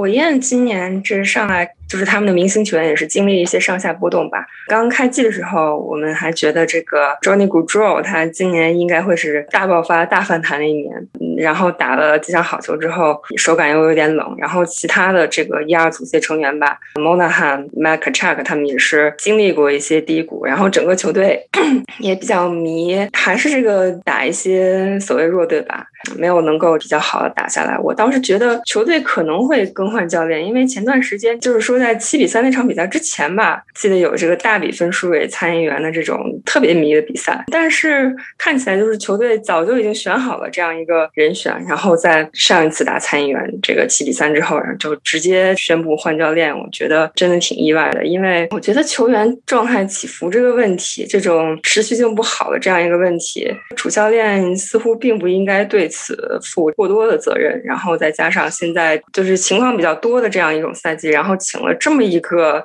虽然他在十几年前啊，零四年的时候带过火焰，还带着火焰进了决赛，最后是抢七输闪电，然后他自己也说是回来完成自己未尽的事业，这个话说的特别的感人。但是我还是对 s a l e r 这样一个老牌教练，然后在这个时间回来带队，还还需要隔离程序，这个时间就不是那么的看好。他的情况就是，呃，火焰这边 Brad t r e l e v i n 一个非常有针对性的换帅 t r e l e v i n 说不是不是球员这个才华问题，嗯，基本上就是一个甩锅的态度吧。我觉得我这个球队这个现现有的这个才华，现有的这个名单已经非常好了，但是是球队这个非常不稳定，这是最大的原因。就觉得球队这个就气氛不太对劲，还是怎么样？反正是说了这样的话，然后他说，呃，就是基本上就是需要一个 shake up，然后他就特意请来了 Daryl Sutter 这样非常出名的，就是严格的这种纪律严明，然后非常重视防守，这种所谓的季后赛型教练吧。我觉得他是非常基本上提出这个让球队走的方向之后，你就能把这个球队的风格听着就能跟 Sutter 这样的教练方法能。联系到一起，这样这样的一个操作啊，这也是为什么我我觉得他给这个三年的合同啊不太对劲的原因。所谓的这样的一个整改。更衣室气氛、更衣室文化这样的一个操作不需要这么久的时间，而且，呃，和 Mark b u r g e n 一样，我觉得 Brad t r e l e v a n 也待不到那么久了。他一四一五年来的。这些年火焰有高有低，高的那那么几下也真的没有没没有达到他们想要的那个结果吧。嗯，今年加拿大分区六个队都想的是杀出来，但是从现在的不到一半的强度来看，火焰已经严重的拖落后了。我特别喜欢那个他说的这个完成之前未完成的这个使命啊。其实他这个零四年他就应该赢斯坦利杯的。为什么说他应该赢斯坦利杯？因为的确赢了斯坦利杯，只不过那个球没算。Martin j i l l e n 呢，在第六场的时候已经打进决胜球了，但是当时没有现在这个技术，对吧？就判这个球没进，其实这球已经进了。零四年闪电的那个总冠军，我一直觉得不太正经。我对 Daryl Sutter 这种教练一律归为 Boys Club 教练，就是他们是来自这种。冰球家庭的这种所谓有底蕴的这种教练，他这个家庭 s e t t e r 这个家族可能是整个冰球界最牛逼的这个家族之一，出过无数 NHL 球员，还包括当年美国冰上奇迹的这个球队中的一员。怎么说呢？这种教练回来一部分是因为他自己的这个就跟以前跟球队这种关系，对吧？另外一种就是他的所谓的这种之前胜利的这种记录，让他很受人喜欢。但是这是同时就有个问题了，这种老牌教练。联盟现在越来越少，了，克劳朱利安也被开除了，对吧？Mike Babcock 现在没人要，在之前的这些老牌教练都走了，就是他们的打法真正还适合这个联盟。一二一零年的这个国王队虽然很强，但是他们放在现在的 NHL 真的能适应？就像刚才郭老师说的，说这个教练过来 shaking up，就是改变一下这个更衣室的这个气氛也好，或者怎么样，短暂待一阵是可以的，对吧？因为他的确能给这样一个球队一种更加有自信，因为他毕竟是之前是冠军总教练嘛。但是他真能打完这三年合同吗？的确是个问号。尤其是现在火焰队队内还有这么多问题，很多还有这么多没有答复的问号，对吧？比如说这个他们的明星球员到底怎么回事？Monahan 和 g u d r o 到底打到底是为什么？然后 Sam Bennett 何去何从？门将到底怎么回事？这些问题，就我觉得不是一个换主教练就能解决。的确，大家对 Jeff Ward 都有一定的这个怀疑，但是我不认为 Daryl Sutter 是这个解决方案。想起了这个 Brian Burke 之前说过的话。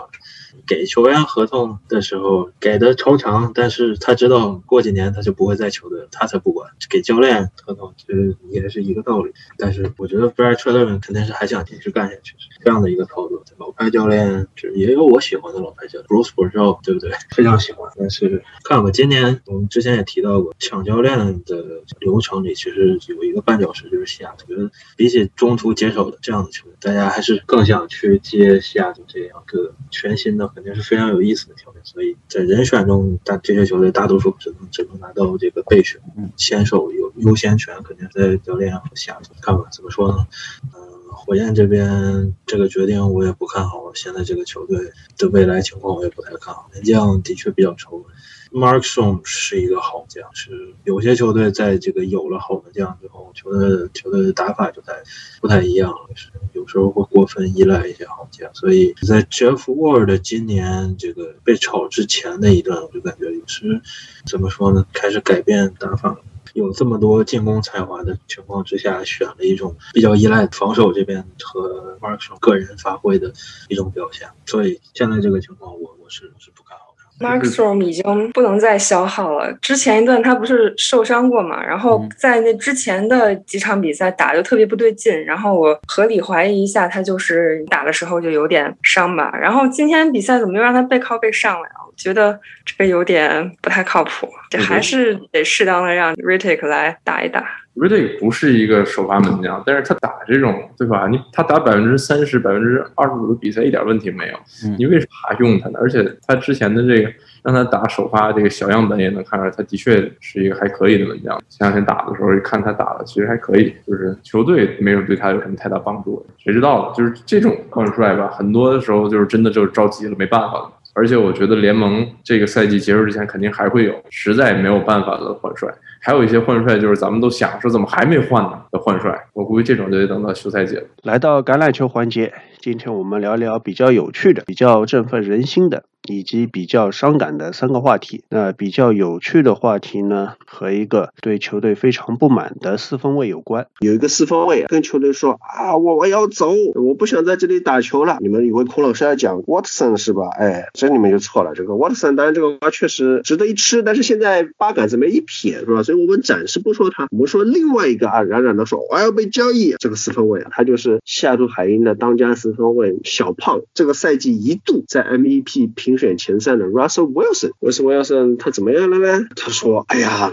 我这个生涯打到现在已经被擒杀了四百多次了，所以我们这个球队你得想办法整一整啊，就给我弄条好一点的进攻前线，不然我可太苦了，对不对？我怎么着也是一个明星四分卫啊，我是给西雅图海鹰立过功的，海鹰拿着超级碗的四分卫是谁呀？是是我 Russell Wilson，对不对？所以我就很失望，就是我被擒杀的太多了，我被对面撞的太多了，你球队你要想想办法。那么今天本来是准备请啊你们班的长期嘉宾大少来的，但是他临时没有空。所以呢，他授权我抄一下他的作业，就是在他的公众号“北美体育那些事儿”，今天是专门开黑过一次 Russell Wilson，我就把他这个作业概括一下。那 Russell Wilson 他这个话意思就是，哎，你们球队想想办法，我这个进攻锋线配置太差，害得我被撞，是吧？那么首先第一点，这个进攻锋线差不差呢？可能大家形成一个成见，就过去有两年时间，这个海鹰的进攻锋线确实是挺差，但是一个球队这个进攻锋线，他管理层难道就一点没有感觉啊，就是我要想办法改善一下处境吗？我要不要把这个进攻锋线从这个人员上，包括训练上啊，做些改进吗？当然有。这两年海鹰的进攻锋线其实已经不像大家印象里里面那样是一个纸糊的进攻锋线，它总体水平不但不差，甚至于已经达到了联盟平均以上。在二零二零赛季，就是 pass block win rate，就是我们理论班的专门有一期冲传学里面讲过的这个数据，传球保护胜率，那就是。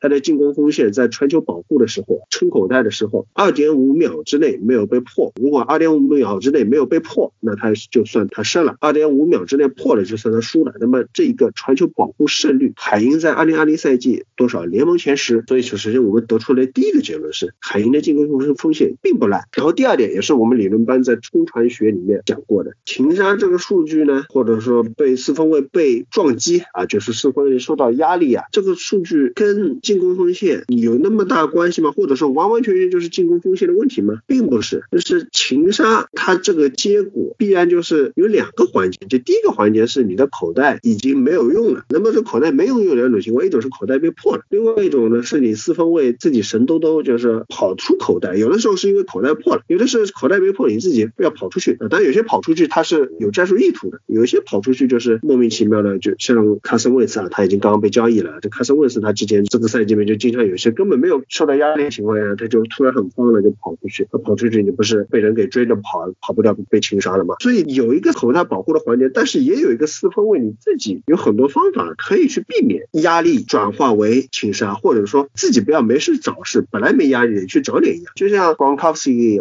他做传球保护被 Chase Young 秒破，但是 Chase Young 虽然瞬间就过了 Gronkowski，没有造成压力，为什么？Brady 他早就感知到 Gronkowski 不靠谱啊，就是和 Chase Young 对位啊，必然会。瞬间被击败的，他就往前一伸踏，找了一个快出手的目标，这球就送出去了。这切斯一样身手矫健啊，迅如闪电啊，就是就这样子直接扑进来，但是都还没来得及摸到 Brady，这个球已经出去。再举个例子，就像超级碗上面，我们就看到 Holmes 海盗的冲传施加压力，海盗是四个人冲传，有可能有两到三个人都能糊到脸上。在这种情况下嘛，Holmes 全场只有只被擒杀了一次啊，各种的闪转腾挪逃命啊，要么就是自己冲跑，要么就是避开以后还把球。传出去，传出去的球落点差不多还挺准确的，都是很多是可以接的球。那你就是如果同样的情况换成 Wilson 的话。哎，那你觉得超级碗上海盗的防守组能拿到多少次擒杀呢？按照 PFF 的统计啊，就是 PFF 它就比较明事理，它这个擒杀数据它不是只算总数的，它会分的哪些擒杀呢是进攻锋线的锅，哪些擒杀是四分卫自己的。按照 PFF 的口径啊，目前为止 Russell Wilson 算在他自己头上的擒杀也就一百零四个，一百零四个是什么概念？那你一个赛季被擒杀二十几次，你可能就是被擒杀王了。按照擒杀损失的 EPA 总值来算，Daniel Jones 是。负一百七十三是排名第一，Russell Wilson 是负一百七十啊排名第二，就他们两个人是超过负一百七十的。不过 Daniel Jones 他虽然擒杀损失比较多，但他主要是 fumble 多，就是他被擒杀了以后，他这个球掉了，造成了更多的损失。如果把 fumble 给去掉的话，Daniel Jones 他甚至进不了垫底十名，Russell Wilson 以负一百四十八牢牢垫底，然后后面两个是负一百三十五的 Sean Watson 和负一百十八，那 Sean Watson 他这个前面这进攻风险确实很烂。其实是不是就是所谓的想离开，或者是想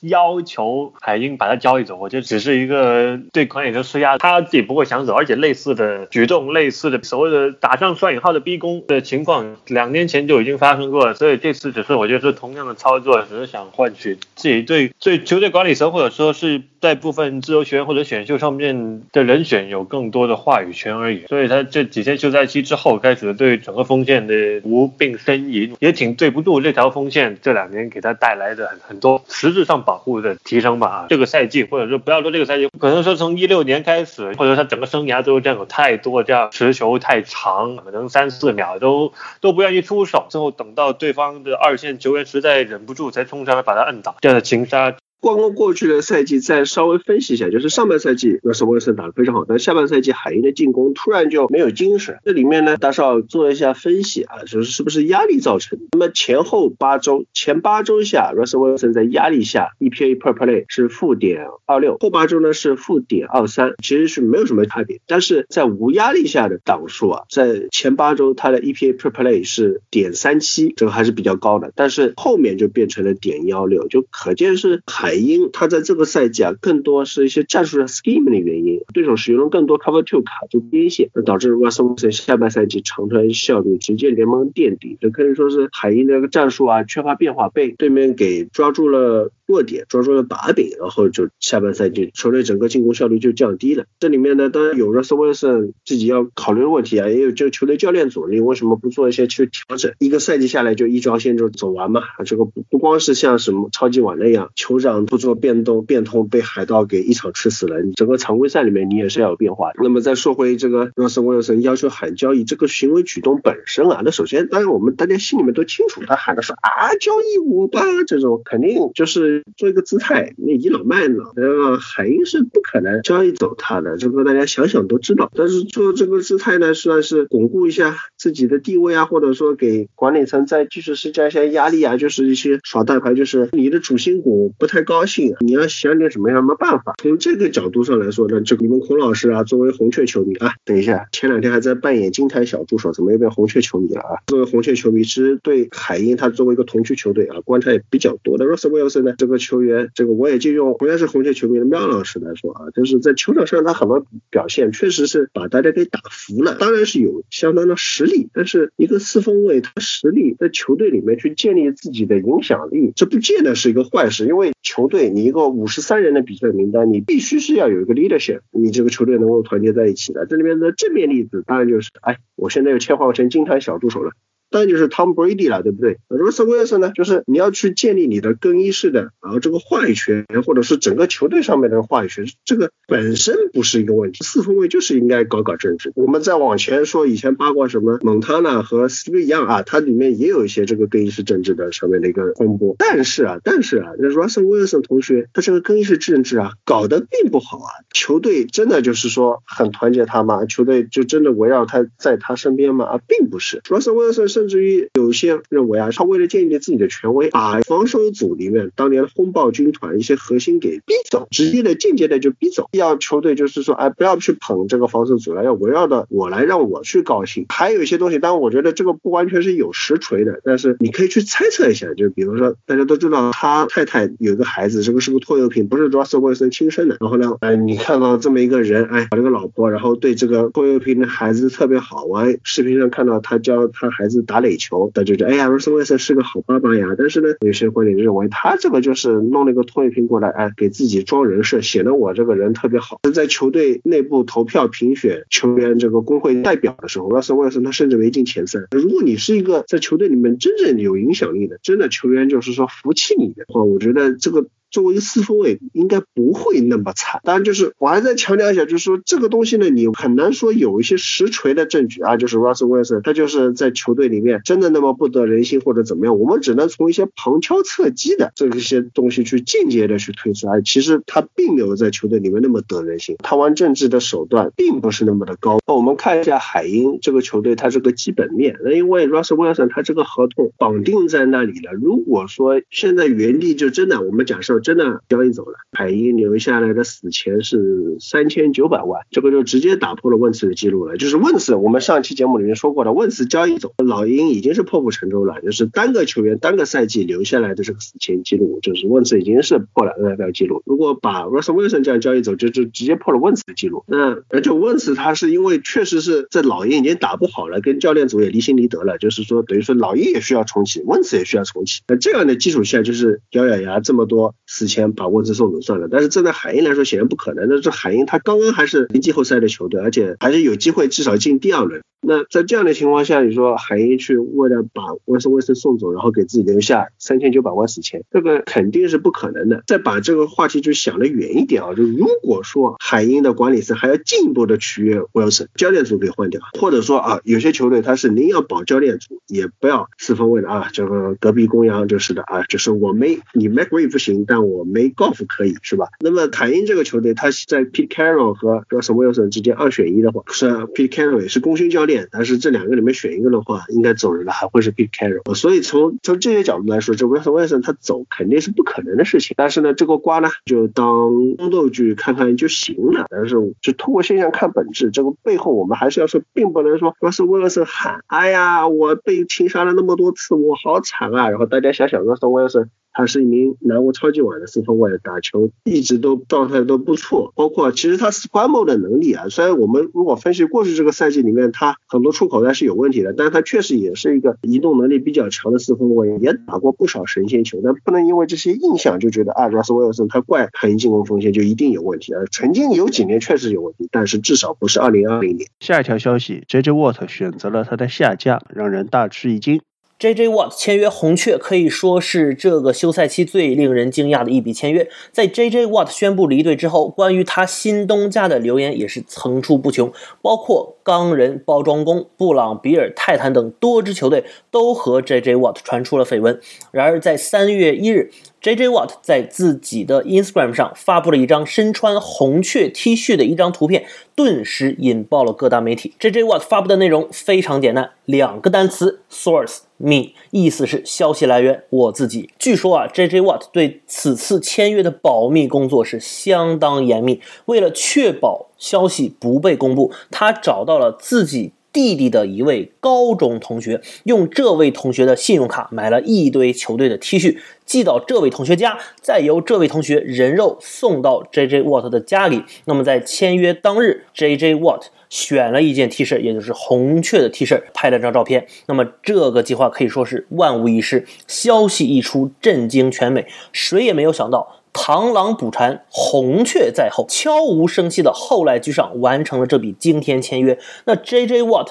究竟为什么选择签约红雀呢？他的到来又能给红雀带来什么？我认为有以下几点。首先，肯定说的啊是钱，球员也是要养家糊口的。那么很多球迷希望 J.J. Watt 底薪来签约海盗，那么这显然是不太符合实际。而且海盗也确实不缺冲传手。那么 J.J. Watt 和红雀签下的合约是两年三千一百万，其中有两千三百万是保障合同。据说啊，J.J. Watt 的理想薪资在每年一千五到一千六。六百万左右，那么红雀的这份合约也是在他的心理价位之内。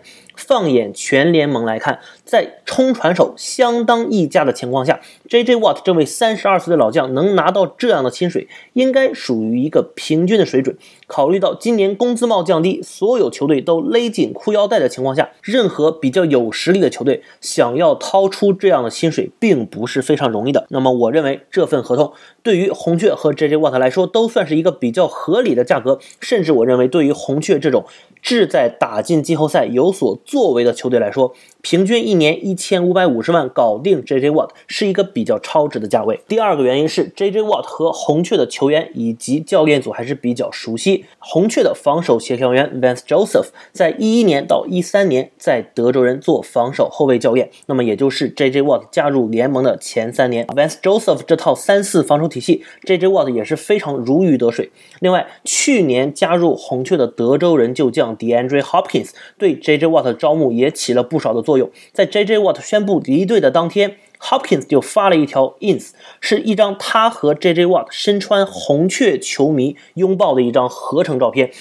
当时大家认为只是一个玩笑或者是一个招募的手段，没想到最后成真了。除此之外，红雀的四分卫 Kyle Murray 和外接手 Larry Fitzgerald 与 J.J. Watt 也或多或少有些交情，各路老熟人一起发力，将 J.J. 带来了大沙漠。红雀的总经理 Steve Kane 过去几年昏招不断，被人诟病，而这两年连续拿下德州人两位大将，顿时一改风评。我只想问，你可这德州人一只羊薅羊毛，真的好吗？啊，已经把德州人号成葛优了。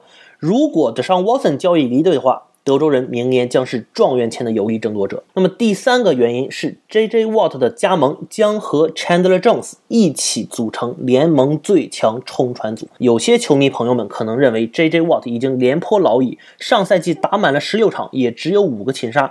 不算上他受伤的三四个赛季的话，这是他进联盟以来最差的水平。然而究其原因，J.J. Watt 上赛季在德州人是孤掌难鸣，他被双人包夹的频率达到了百分之三十一，是全联盟外侧冲传手中最高。尽管如此，J.J. Watt 上赛季仍然有不错的施压率，外侧一对一的成功率和防跑截停率也都排在联盟前十。虽然数据上不好看。但是 J.J. Watt 的实力仍然是联盟一线的冲传手。自2012年以来，J.J. Watt 一共拿到了95.5次擒杀，力压 Von Miller 和 Cameron Jordan 等人排在联盟第二。那么第一的是谁呢？正是 Chandler Jones，八年拿下97次擒杀，高居联盟第一。J.J. Watt 加盟之后，红雀的防守截锋 Jordan Phillips 也是发 Twitter 说：“Who are you gonna double now？你们现在要包夹谁？”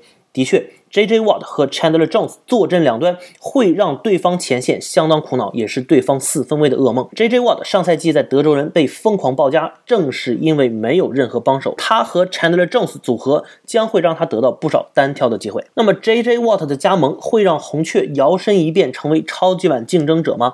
我对此并不看好。红雀的阵容还存在着许多的问题，进攻端对 k a l e Murray 的保护仍然不理想 m o r i 的传球精准度问题仍然存在。而防守端老将脚位 Patrick Peterson 很大可能要和红雀分手，红雀在脚位位置上问题严重。去年表现出色的 Hassan Redick 也很有可能没法留下。红雀其实很难对超级碗发起实质性的冲击，但是 J.J. Watt 会让球队的防守组发生极大的改变。去年由于 Chandler Jones 的受伤，红雀的冲传受到了相当大的影响，四人冲传效果极差，球队只能频繁使用突袭，他们的突袭率达到了百分之三十九点四，排在联盟第四。而 J.J. Watt 的到来可以让红雀大幅减少突袭的比例，而使用四人冲传，在后场增派更多人手来解决脚。位位置上的颓势，同时有很多媒体建议让 J.J. Watt 回归内侧的位置，或者是和 Chandler Jones 站在同侧。红雀最近续约了另一位冲传手 Marcus Golden，那也提升了这种可能性。J.J. Watt 加盟也是提升了红雀在冲传上打法变化的可能。而且红雀上赛季防跑问题严重，J.J. Watt 的到来将在前线安插一名防跑大闸。前线有 J.J. Watt 和 Chandler Jones 双轨拍门，线位有 Jordan Hicks 这样的老将和二年级新秀 Isaiah Simmons 坐镇，后场有全能安全卫 Bud Baker。红雀的防守组下赛季说不定会给我们带来不一样的惊喜，但是隐患也仍旧存在。J.J. Watt 和 Chandler Jones 能够保持健康吗？J.J. Watt 长期受到各种肌肉伤病困扰，而 Chandler Jones 上赛季是大伤报销，这两名。明星冲传手能否健康打完赛季，要画上一个问号。而且两人一个三十二岁，一个三十一岁，已经到了冲传手开始走下坡路的年纪，他们的竞技水平能够保持的如何，也是令人担忧。但是无论如何，下赛季的红雀都更加令人期待。国际的军备竞赛也是愈演愈烈。公羊换来了经验丰富的四分卫 Matthew Stafford。意图加强进攻，而上上个赛季超级碗的亚军四九人是全员健康归来。海鹰有 Russell Wilson 和老帅 Pete Carroll 坐镇，相信国西将会成为下个赛季最令人瞩目的分区。聊完了 J.J. Watt 和德州人，这对于德州人球迷来说是非常伤感的。但是呢，今天我们更伤感，不是德州人球迷群体，而是新奥尔良圣徒的球迷群体。我们理论班的福德堡担当朱老师，看着 ID 就知道是老朱的球迷。在北京时间三月十五日，就 Brees 经过了一个多月的考虑，终于是决定。告别他的 NFL 生涯。今天节目最后的时间呢，我们就把话筒交递给朱老师。一代传奇四分卫朱 Brees 啊，正式宣布退役了。其实看到这个消息，应该说是早有心理准备吧。他生涯最后一个赛季的这样一个假设，在上赛季最终球队把他招回来的时候，其实大家呃已经。有一些心理建设吧，然后一直是把上赛季当成他最后一个赛季来看的。当然，真的这个时刻到来的时候呢，还是当然会有一些伤感不舍。朱布瑞斯对于无论是整个 NFL、整个美式橄榄球界来说，还是对于所有的球迷来说，我觉得都是意义非凡的一个人物。我们不可忽视的一点，他有很多身份吧。今天可以以以这个线索来，首先我觉得他是一个伟大的球员，可以说是历史上最伟大的球员之一吧。在四分卫这样一个橄榄球的最重要的位置上，他的特点、他的成就，我觉得是可以说是用历史上最伟大之一来形容。他的名人堂的资格也是毫无疑问的。我们看他在二十年的职业生涯中，完成了 NFL 历史第一的八万零三百五十八码的传球码数，五百七十一个传球达阵是历史第二。去年的历史的传球达阵记录是被他所打破的。同时，他拥有历史上十二个五千码赛季中的五个，他一个人做到了五次五千码的赛季，而并没有。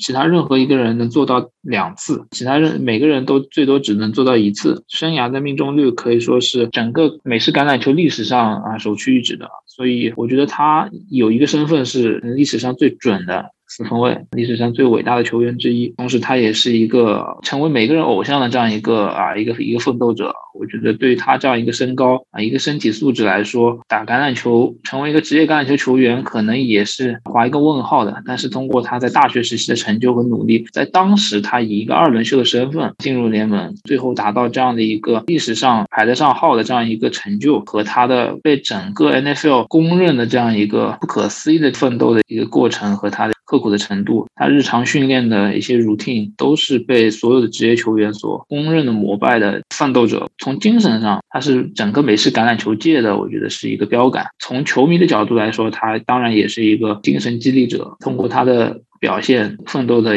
精神，感染着一代一代球迷，当然包括我自己。其实看美式橄榄球时间也没有想象中那么长。可能也就这么跨度，真的要说跨度的话，也就那么七八年。发现这样一位身材矮小，但是精神力量强大、气场强大的四分卫，是我加入美式橄榄球 观赛大军的这样一个契机。同时，我觉得我也没有去跟错这样一个偶像，他确实是我觉得我们一生难遇的这样伟大个人，这么去讲嘛，伟大的一个。形象嘛，所以此时此刻，我觉得，当然对我们圣徒球迷来说是非常痛心的。对于所有的橄榄球迷来说，对所有的 NFL 的相关的工作者来说，我觉得我们都失去了一个伟大的战友吧。但是与此同时，他也说他不会离开橄榄球，他可能会在未来继续啊为美式橄榄球出力，为 NFL 出力，然后继续从事于这项运动的啊推广媒体工作，有可能。之前是传言他会加入 NBC 担任节目主持或者是一个一个分析师的这样一个角色，期待他能在未来的这样一个媒体行业能继续发光发热，继续延续他的这样一个领袖的风范吧。那 j o b r i s 就这样作为一名职业球员，他的生涯结束了。我们之前在第一百期里面是十大方位的时候，也讨论过一些关于他，哎，他拿过 OPOY，但是呢没有拿过 MVP，这可能是他职业生涯的一个缺憾。包括圣徒围绕他打造了那么多年的进攻组，小朱老师也反复说，这圣徒这个球队就差那么一口气吧，就是阵容很好，但是呢这几年就是没有收获到应有的这个成果。他最后呢是带着一冠退役了。一冠呢肯定比无冠要好，但是呢一冠呢总是让人觉得，像 Drew Brees 他这样的球员应该是不仅仅是只有一冠。朱老师，你觉得他这样退役，他所取得的成就，你会给一个怎样的评价？其实我觉得这是一个相对主观的问题吧，因为客观来讲，我们觉得 Drew Brees 的生涯的成就。啊，不管从今天所有整个 NFL 世界的反应、各方球迷、教练的反应来看，在在整个生涯来说，我觉得都是毋庸置疑的，都是历史级别的啊，都是可以进入名人堂这样一个 First Ballot Hall of Famer 这样一个级别的。今天节目可能也是篇幅原因，当然内容原因，我们也不会说拿他去和谁的比较，我们就看一下他的一些记录吧。我觉得首先他的一个生涯的码数记录，我觉得是总码数的记录是实打实的。考虑到他自他的这样一个身体条件啊，我觉得结合他他的一个整体的生涯命中率，我们虽然说我们现在。比较崇尚一些高高阶数据，当然我们可以之后再议啊。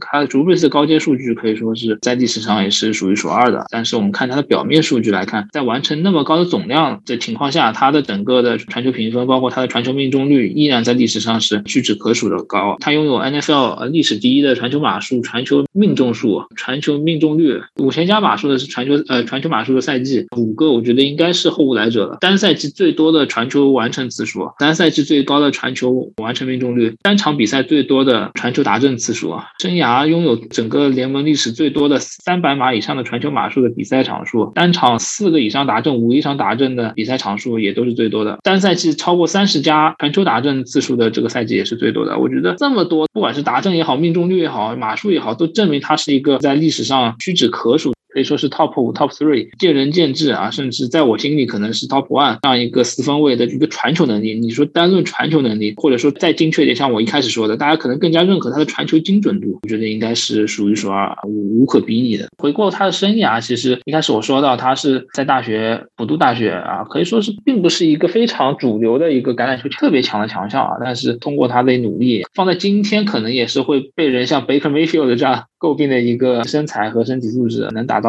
一个 NFL 球队的当时啊，在二十一世纪初前十年，打到一个 NFL 球队的一个先发四分位，而且拿出联盟中上的表现，在圣圣迭戈闪电，我觉得是一件非常不容易的事情。当然，我们众所周知，二零零六年，Drew Brees 改换门庭，可以说是改写了整个 NFL 过去十五年的这样一个历史。圣徒的总经理 Mick Loomis 啊，至今他依然在任。他说，卡特琳娜飓风之后，我们知道是一个对于美国可以写进美国历史的这样一个自然灾害。然后三胜十三负的赛季。之后，当时球队想要去追求朱布瑞斯，当然我们知道朱布瑞斯当时他最大的热门是迈阿密海豚，然后当时的当红的名帅 Nick Saban，就说对圣徒来说，这样一次尝试并不是说有太大的机会的啊，但是他们所拥有的只是一个非常啊有能量的年轻的进攻教练。当时肖恩佩顿可能和现在的肖恩马克雷那种感觉差不多啊，炙手可热这样一个教练，但是可以说这个决定是改写了整个新奥尔良圣徒整个啊路易斯安那州甚至是整个 NFL 的历史。然后圣徒在二零零零九赛季打出了非常光辉的战绩，并且赢下了超级碗。其实，在他退役的之前，我们会会有点犹豫，因为我们看历史上最伟大的四分卫很少把自己的退役延迟的如此之后的。不管是很多媒体拿出 Brett Favre，好像是在二月底还在三月初吧，Peyton Manning 也没有说花那么久的时间。一个推测是 Drew Brees 可能会选择在三月十五号这一天，也就是他加盟圣徒的纪念日选择退役。结果真的 Drew Brees 是完成了这样一次比较有诗情画意的仪式感，在这一天他选择了。